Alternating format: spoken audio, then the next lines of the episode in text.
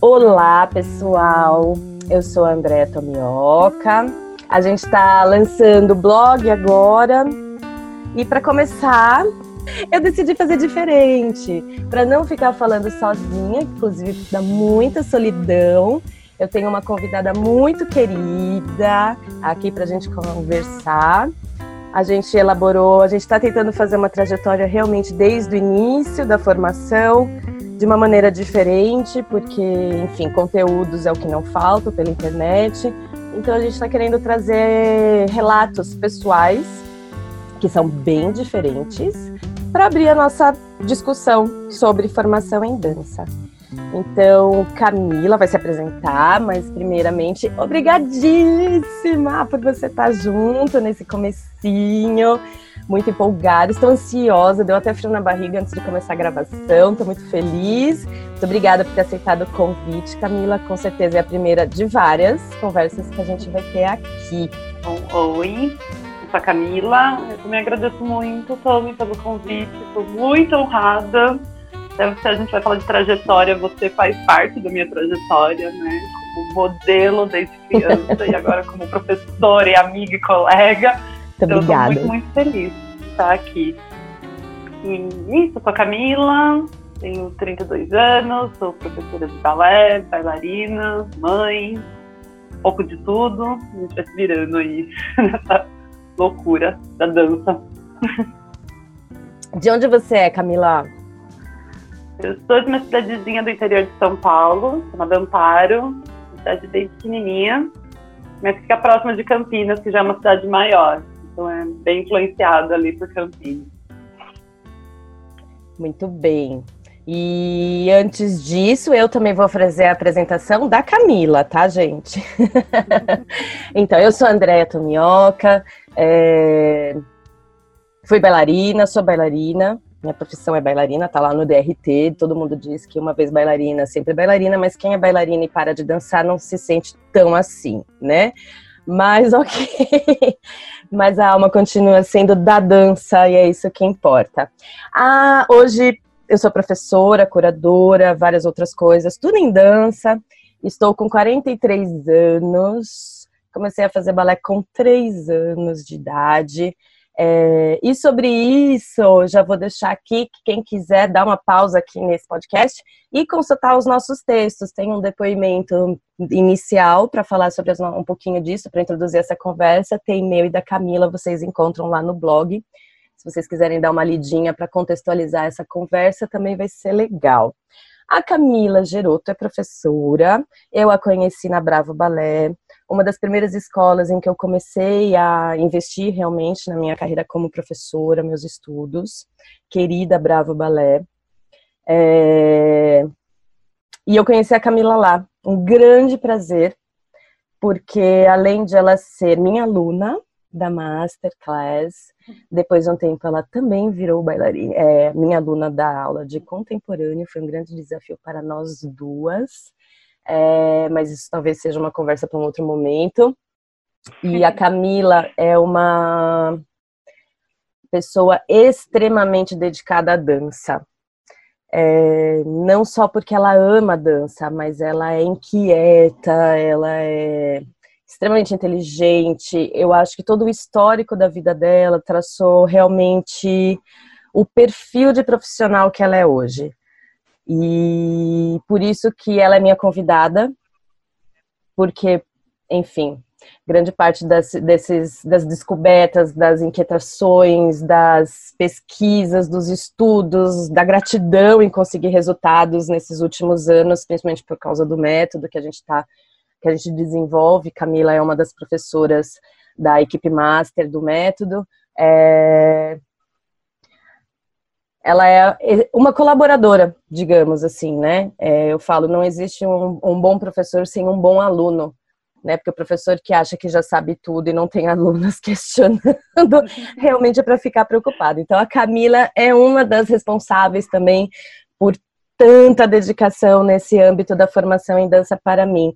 É, e é muito legal, porque a gente divide várias, várias, vários patamares de vida é, na sala de aula. Ela é uma aluna maravilhosa, sonho de consumo, aluna conceito, respeitosa, educada, é, instigadora também, inquieta, uma delícia, e é colega, e é, e é amiga, e a gente compartilha a vida também, isso é muito legal, porque, enfim, né, a gente estava discutindo um pouquinho antes do, de começar essa gravação, não existe uma coisa sem a outra, né, eu acho que o que nos torna profissional diferenciado não é o conhecimento só, mas também o, o quanto a gente aplica da vida da humanidade é, das nossas vidas na, na, na profissão.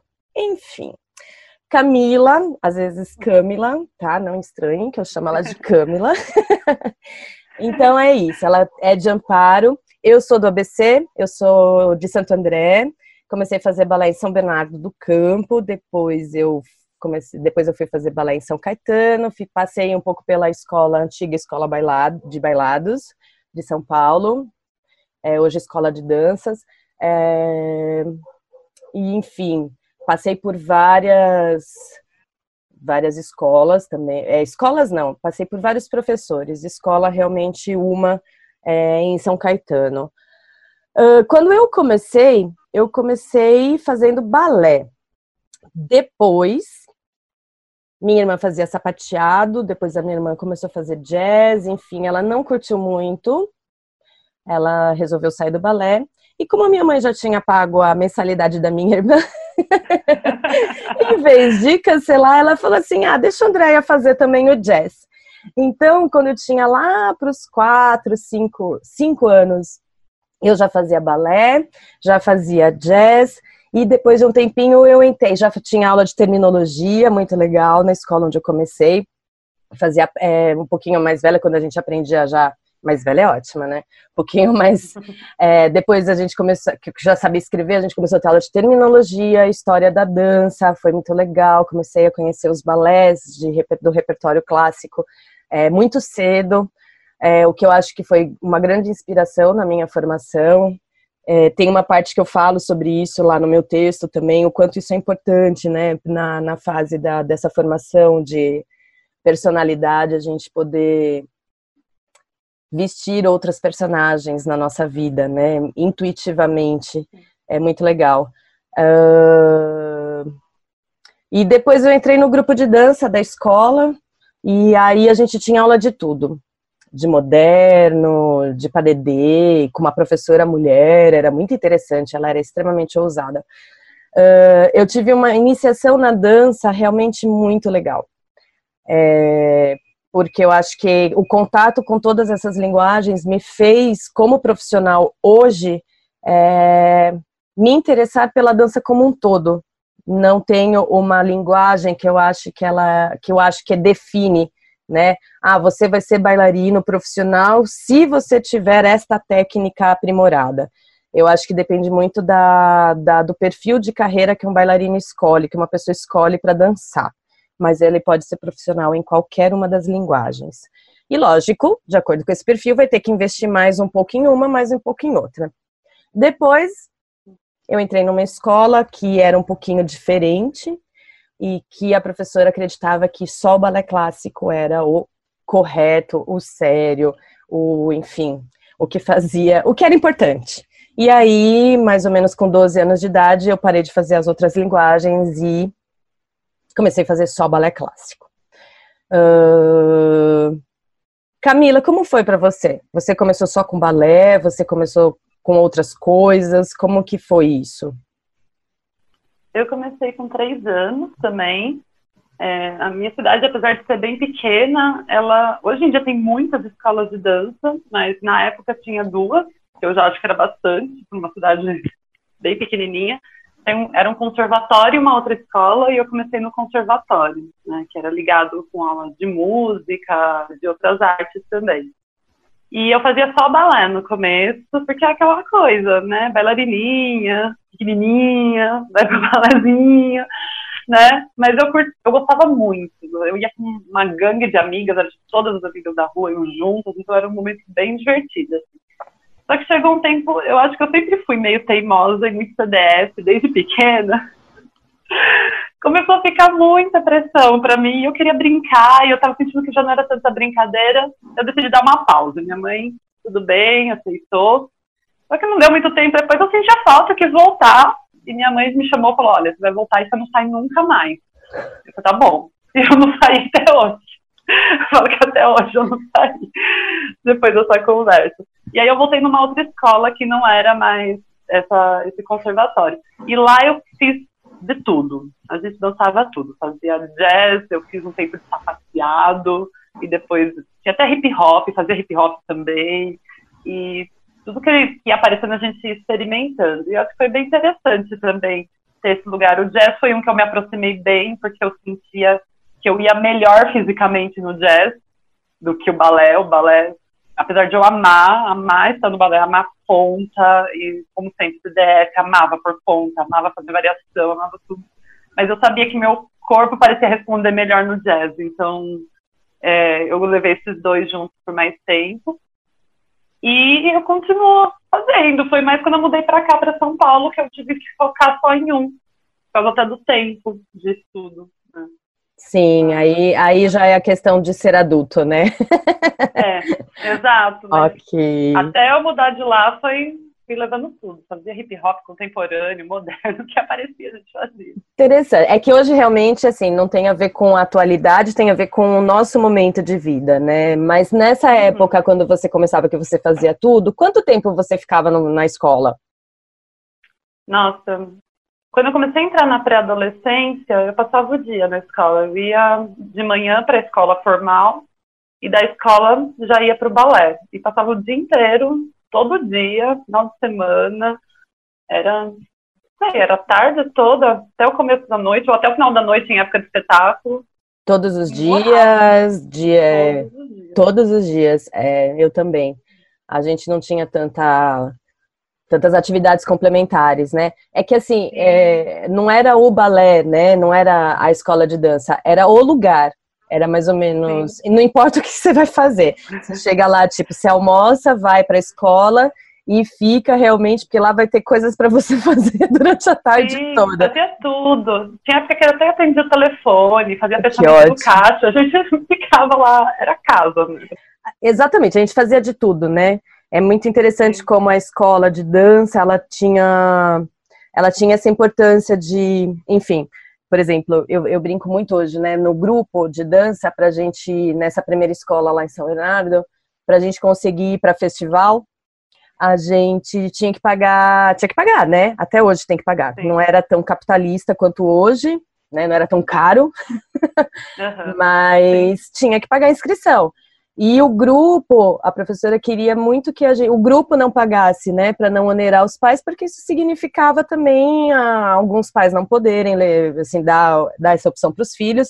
E para a gente interessante era o grupo ir para o festival. Então eu lembro que a gente tinha várias atividades de festa junina, pedir prenda, né, coisa de interior.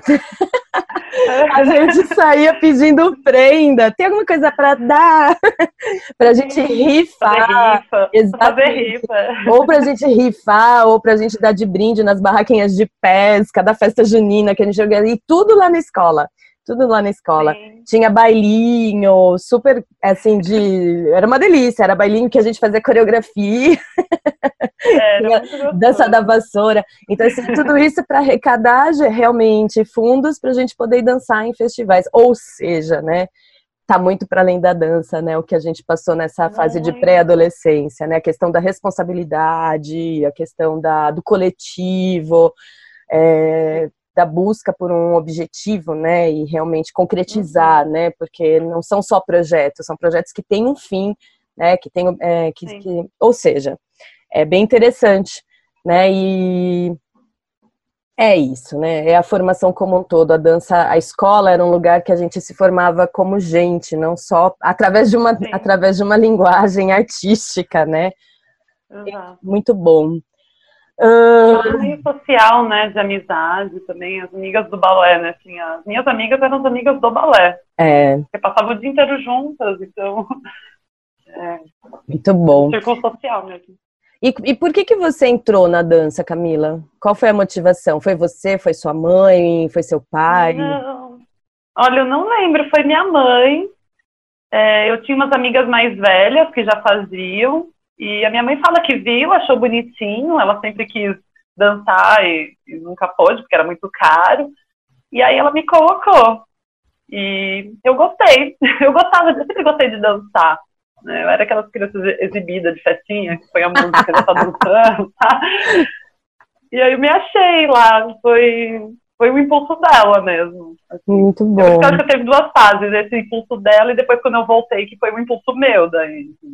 E agora, Camila, hoje, é mãe de uma fofíssima criança, a Aurora, que faz parte das nossas vidas. É... E a Aurora tá naquele momento, né, Camila? Com quantos anos a Aurora tá? Ela tá com três. Três anos. Eu comecei no balé. Então, né? E como tá sendo esse momento? A Aurora vai fazer balé? Não vai fazer balé? É, o que, que o que, que, hoje é a sua decisão em relação a Aurora versus balé, Camila? Eu sempre falei, todo mundo, quando eu soube que era menina, todo mundo perguntava, ah, vai fazer balé, né? Vai fazer por no balé, né? E eu sempre falei, não, eu vou deixar ela ter um, um tempo de discernimento, ver se ela tem interesse, né? Se ela quiser. Só que daí eu descobri que com criança pequena, cara, eles se interessam meio que por tudo. Eles têm né, um horizonte muito expandido. E sim, eu quero que ela faça balé, né? Não, não adianta eu me enganar em relação a isso. É óbvio que eu quero. Ufa, ainda bem. Pela, né? E porque eu sei que é, é bom, eu sei quão bom é, foi para mim e é para mim, né? Eu seria muito feliz se ela compartilhasse disso. E acho que ela também, por ver eu dançando em casa, montando aula, assistindo, ela também se interessa, né? Ela fala, ela sabe o nome das professoras lá da escola, ela tem um uniforme, que é da Isadora, aliás. Adoro, Isadora é minha sobrinha, que é um é, Já herdou. Já está, é, exatamente. A Aurora herda os uniformes de balé da, da, da Isadora. Então já faz parte né, da, da, da, rotina, do cotidiano, do imaginário dela, né? O balé. Muito sim, bem. eu quero que ela faça. Eu estava só esperando ela desfraldar, porque ela ainda está de fraldinha, né? A gente até pode falar disso depois na parte de física e tal. Mas ela vem, ela vem fazendo. A gente teve essa epidemia agora aqui, que dá uma brecada nos planos, mas ela vem fazendo em casa algumas coisinhas que ela assiste nos vídeos da escola. E algumas coisas comigo também, na aula de baby class que eu dou. Ela tá junto às vezes. Que ótimo. Tá então, a Aurora, a Aurora, a Aurora já é uma criança iniciada na dança. Que, como você vê as diferenças, Camila, hoje, da, da, dessa iniciação em dança aos três anos de idade, né? Da sua época, quando você começou, e agora com a Aurora iniciando na dança? Eu acho que a, a principal diferença que eu vejo é, é na parte em sala de aula, eu acho que tecnicamente a gente tem bem mais estudos sobre desenvolvimento de criança, de como se aquisição de conhecimento, como que é o processo de formação né, da infância. Então essa aproximação do ensino de dança mudou.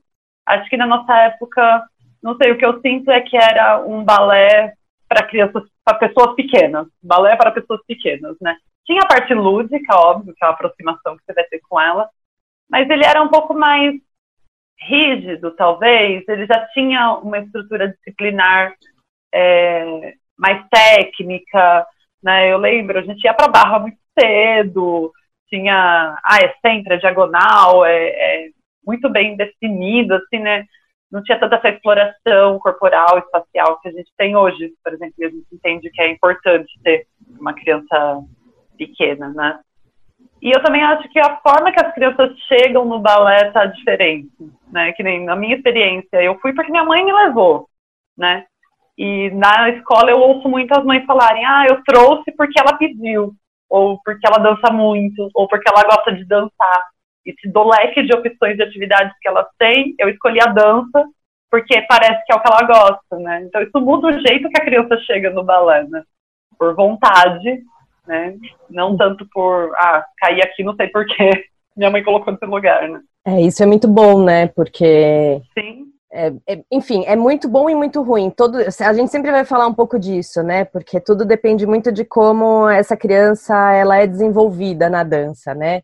Então é muito bom porque a gente percebe que existe esse olhar das aptidões e que pode ou não ser levado isso é, como algo é, complementar ou incentivador na formação realmente dessa personalidade, né? E é muito interessante porque, enfim, essa coisa disciplinar, minha mãe me colocou no balé porque eu era hiperativa, ou seja, já subentende-se que o balé era o lugar que me centrava, me deixava quieta, me disciplinava. E, enfim, agora um pouco mais além, não vou falar da minha escola, né, mas do que a gente, para a formatação do método, a gente estudou várias, realmente, vários modelos de, de ensino da atualidade, né. É, e eu percebo muito, é uma coisa que a gente compartilha, que interessante, né, porque 30, 40 40 anos depois, eu posso dizer, posso dizer exatamente 40 anos depois, eu percebo que muitas escolas ainda dão o tal baby class, né, a iniciação de dança, a dança infantil, é, do mesmo jeito. Só que, gente, eu vejo até minha sobrinha, minha sobrinha é meu exemplo claro, assim, ela tem uma personalidade muito parecida comigo, lamento muitas vezes pela minha irmã. Mas a Isadora tem uma vida muito diferente da minha né, com três anos de idade, eu fui fazer balé na EMEI, que a minha irmã estudava, justamente porque eu não estava na escola. Então, eu era uma uhum. criança que não tinha horários, disciplinas, regras, rótulos, lições, tarefas. Então, o balé vinha para justamente suprir o que eu não tinha na minha educação. Hoje, as crianças, faz parte da, da, da maioria da realidade das mães que trabalham, elas já entram na escola com seis meses de idade, que é o tempo da licença materna, né? Ou seja, com seis meses de idade, querendo ou não, de uma certa forma, essa criança já tem horários, regras, disciplinas, é, disciplina. É, outra coisa é a questão do espaço. Eu morava, não tinha tanto prédio, eu morava numa rua sem saída, eu brincava na rua, a gente tomava banho de mangueira no final de semana. Então, minha referência naquela época de corpo no espaço era completamente outra. Hoje as crianças normalmente estão morando em apartamento. Então, por mais que tenham atividades ao ar livre, a noção de espaço, né? Eu pertencendo a um espaço, qual é o meu espaço a que eu pertenço, é, é tem uma diferença também, né? Sim. Uh, sim, muito interessante tudo isso. Talvez a gente, se o pessoal mandar perguntas, a gente pode falar mais disso também depois. E aí, Camila, como você escolheu? Foi ok? Como foi? Como vocês? Qual foram os critérios para você e o que, que você recomenda? Até como mãe, mais do que profissional, ou profissional tanto quanto mãe, como você analisa ou escolhe uma escola, um professor? Quais as perguntas que você faz? É difícil, né? Porque o que eu estava te falando é separar o lado sou professora de balé que estuda método de ensino de balé do lado, sou mãe com uma criança, né, em casa escolar, é, é, bem complicado, né. Então, na escolha da escola formal, quando eu vi, eu estava neurando umas coisas muito técnicas, sabe? E até na escola da, de natação, quando eu vi, eu falei, nossa, mas não tem método, cadê o método? Cadê? Já me apostila, sabe?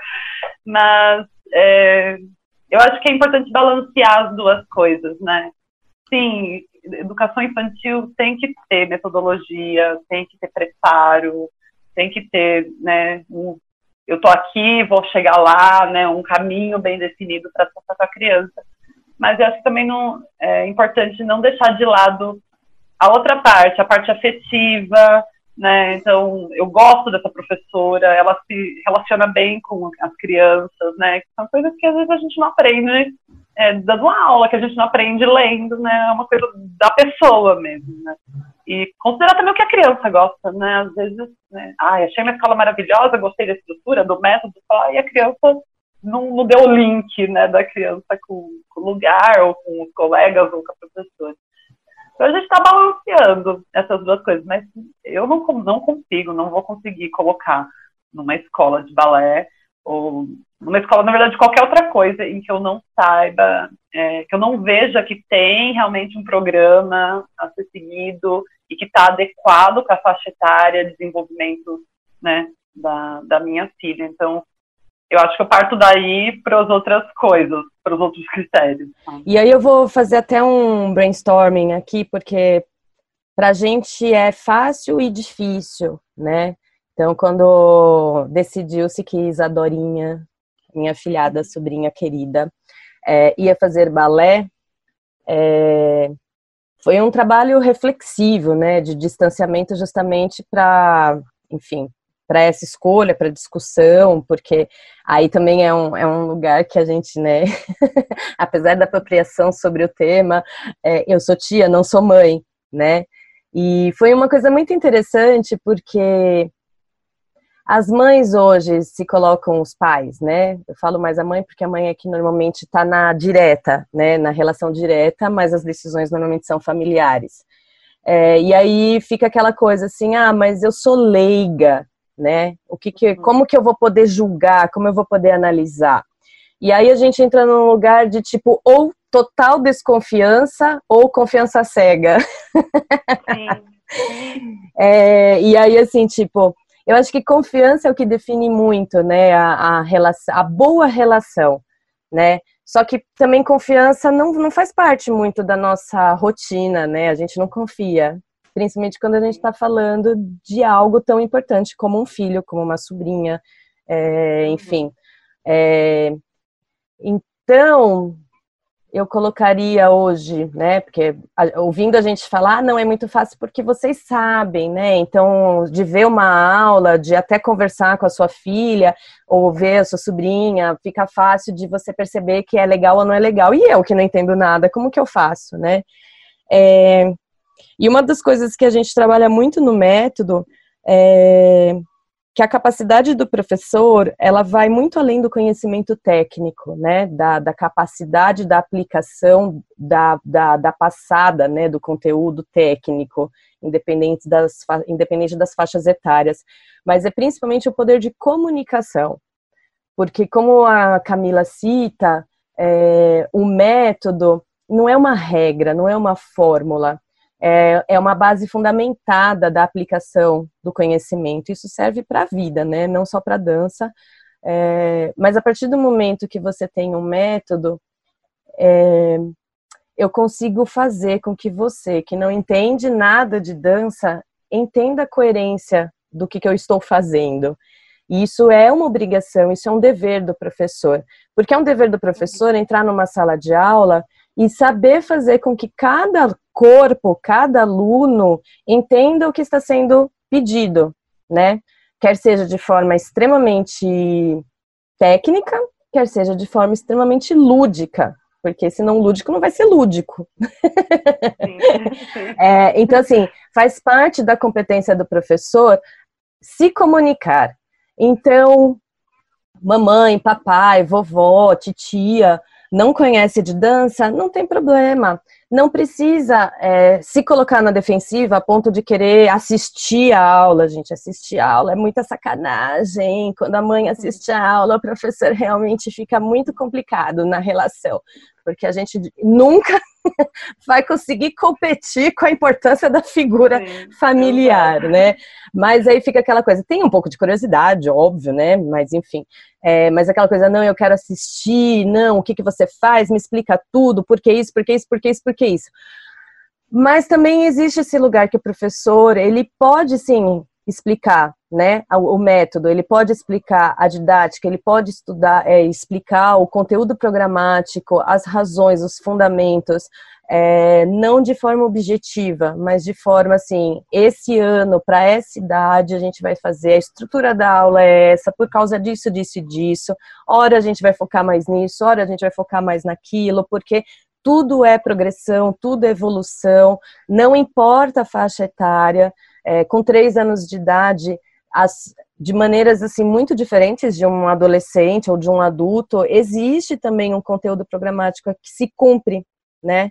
É, então, eu acho que aqui o super importante é estabeleça uma, uma relação de confiança, né? Faça a escolha pela relação de confiança. Não garante que a gente vai acertar ou errar, né? Porque Sim. faz parte, inclusive, da vida, né, de ser mãe, ser pai, mas em, tentem embasar, né, a, as decisões. Então a gente ouve muito também, né? Ah, não tem problema, pode fazer balé em qualquer lugar, porque minha filha não vai ser profissional, ela não vai seguir carreira, então faz o balézinho. Mais ou menos, Camila, pode me interromper se você quiser sobre isso. Mais ou menos, porque aí a gente entra com a nossa questão de experiência, né? É, primeiro que é um ensino que trabalha com o físico numa estrutura, principalmente o balé clássico, numa estrutura que é anti-anatômica. Então, algumas posições que parece bonitinho, ai, a minha filha vai abrir os pezinhos e vai andar que nem bailarina. Se não tiver na hora certa, e isso não existe uma idade, a partir de tal idade, existe sim uma formação, um desenvolvimento muscular, uma relação da estrutura óssea de individual, que é o momento certo de abrir os pezinhos para fora se isso não for respeitado na criança, isso tem, tem consequências, né? Tem consequências na formação dos ossos, da cadeia, dos alinhamentos. É, se tiver uma predisposição a, a, a algum, enfim, é que gente, eu, eu, tenho um pouco de medo de falar disso que começa a dar pavor, né? Mas é, resumindo assim, é, a gente vê muitas outra, outros esportes, né, que trabalham com alto rendimento e que precisa começar desde cedo. Afeta no crescimento, afeta na, na, na formação mesmo, né? É, é, muito difícil a gente ouvir crianças que chegam no balé depois de vir, depois de ter feito algumas outras atividades esportivas com lesão na coluna com 10 anos de idade, com sem, sem meniscos por causa de impacto. Sim, muito é, é, muito triste e eu brinco muito, né? A gente não ainda não compra joelho, a gente ainda não compra tornozelo, a gente ainda não compra vértebra na farmácia. Então, sim, é importante. É importante cuidar da saúde física. E também tão importante quanto é esse, é esse lugar do lúdico, né? Uma criança entra num balé e se cria todo, porque faz parte, inclusive, do conteúdo programático, né? Normalmente da, da dessa fase do, da educação infantil em dança, trabalhar esse lugar lúdico, criativo, imagético, fantástico. É, e uma formação defasada nesse aspecto também fere algumas coisas, também causa lesões uhum. em algumas coisas, né? Na, é, através de decepção, Sim. frustração, castelinhos que se desmancham. É, e isso, para mim, ainda é mais importante do que o joelho. Porque para isso não tem cirurgia. Sim, exato. E isso é, define aquilo que a gente estava falando, a questão humana, né? Então, independente se vai ser profissional em dança, se vai seguir carreira em dança, a nossa função na educação, e que isso eu acho que a mãe e o pai sabem cuidar, é, é o quanto isso colabora na construção desse ser humanozinho que é tão importante. É, eu, eu não sei, eu acho que o balé, ele tem uma coisa, a gente que é bailarina sabe que ele, é, ele é muita ilusão de ótica, né? A gente fala isso em aula, então, o que aparece no palco é uma coisa e o que está no processo lá atrás é outra, né? Outra coisa. Seja físico, seja mental, seja de aprendizado. E acho que quando a gente assiste um balé e vê o balé, acaba passando essa ideia de muita responsabilidade, de uma dedicação integral, né? Tipo, independente do, do que eu vou fazer, se eu vou dançar ou não, parece que, né? A gente enxerga isso na hora que a bailarina está no palco. E às vezes o pai vem com, vem com esse receio de, ah, ela quer fazer balé, mas ela não vai ser profissional, porque ser profissional de balé precisa de muitas horas, muita prática, muito treino, muito físico, né? E a gente esquece que é uma prática, né? Quando você pensa filho na natação, você não tá pondo para ele virar o próximo medalhista olímpico, apesar dele poder virar, né? Então, você buscar um, eu vou usar a palavra mediocridade no sentido de médio aqui, mas uma mediocridade de aula. Só porque você não espera que vai ser profissional, eu acho que você está deixando do, o seu filho não usufruir tudo que a dança traz além do profissionalismo, sabe? Porque se você conversar com qualquer pessoa que fez aula de balé, de verdade, balé, não balézinho, e não virou profissional de balé, a pessoa vai falar, putz, mas eu aprendi isso, né? Foi bom por causa daquilo. Então, a, você vai ter ganho que não é necessariamente uma carreira na dança, né? Então, às vezes a mãe vem, é, é uma coisa que a gente ouve muito quando a gente fala de exames, né, de formação. Ah, mas eu não quero que ela seja profissional. E a gente tem que acalmar o coraçãozinho da mãe, tipo, não, calma, a gente não tá falando isso. A gente só quer que ela usufrua dessa aula, nesse ano, nesse momento, né? Com qualidade, com responsabilidade. Então, às vezes é um pouquinho de, de abaixar as expectativas também. Perfeito. É isso mesmo. Eu adorei esse, essa, é, o citar o médio, né? Porque, enfim, hoje em dia, numa sociedade capitalista, a gente não se permite ser um cliente médio, né? Exato, a gente não se permite. E eu acho que assim, é, eu acho que isso é uma, da, é uma, uma grande diferença do ensino, né? É, então, assim, lógico que tem uma questão financeira, né? Porque existem preços, mas tem, não, não existe isso. Tem escolas caras que não necessariamente o ensino é, é vale, é, assim, o valor, né? É, uhum.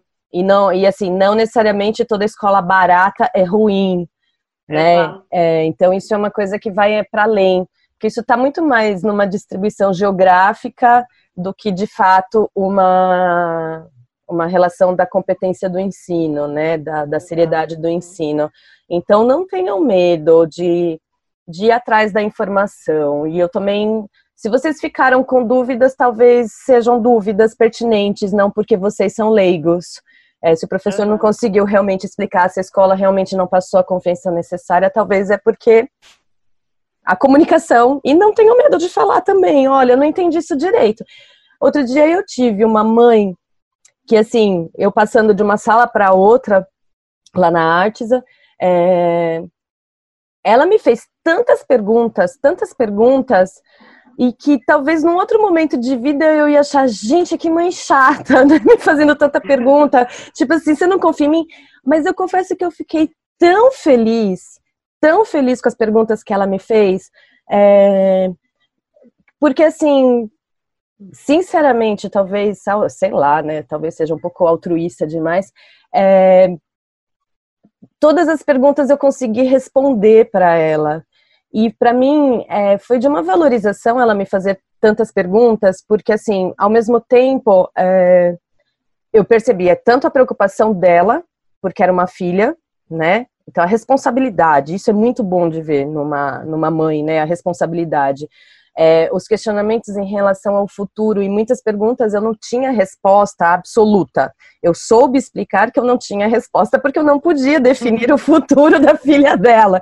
Mas, é, logicamente, depois foi muito melhor, porque apesar de ter sido questionada, eu saí da, da, da, da desse momento, que foi uma coisa de 10 minutos, assim, muito feliz, muito grata por ela saber que eu sou uma profissional e ela deve sim me perguntar coisas e, e para eu poder responder, apesar de não prever o futuro.